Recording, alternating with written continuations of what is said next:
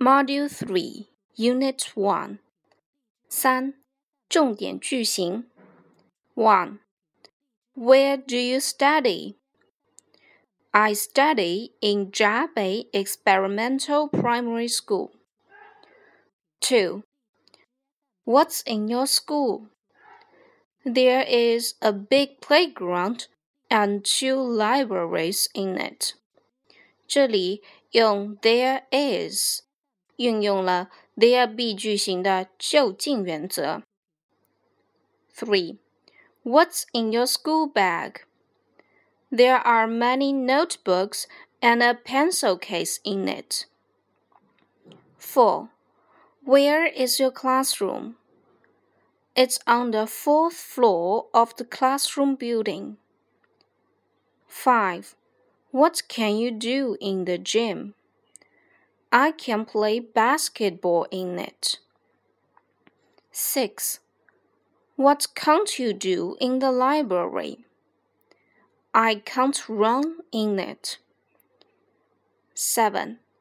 How is your classroom? It's clean and tidy. 8. What's the matter? 等于 What's wrong? 9. I don't think so.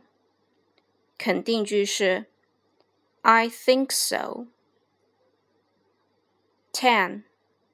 Little rabbit can run very well.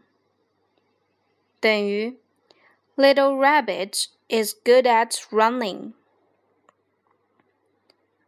11. There are no classrooms in animal school.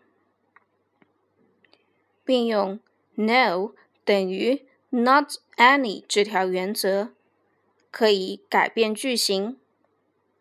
There are not any classrooms in animal school. 12. There are a lot of books in the library. 并用 a lot of 等于 many 这条原则改变句型。 There are many books in the library. 13.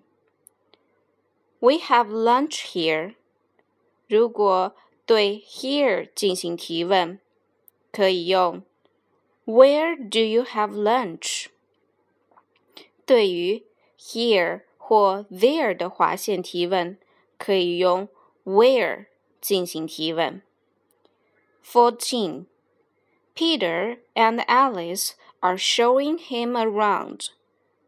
这里词组 show somebody around 中 somebody 要用宾格。Fifteen. Little Rabbit is the first.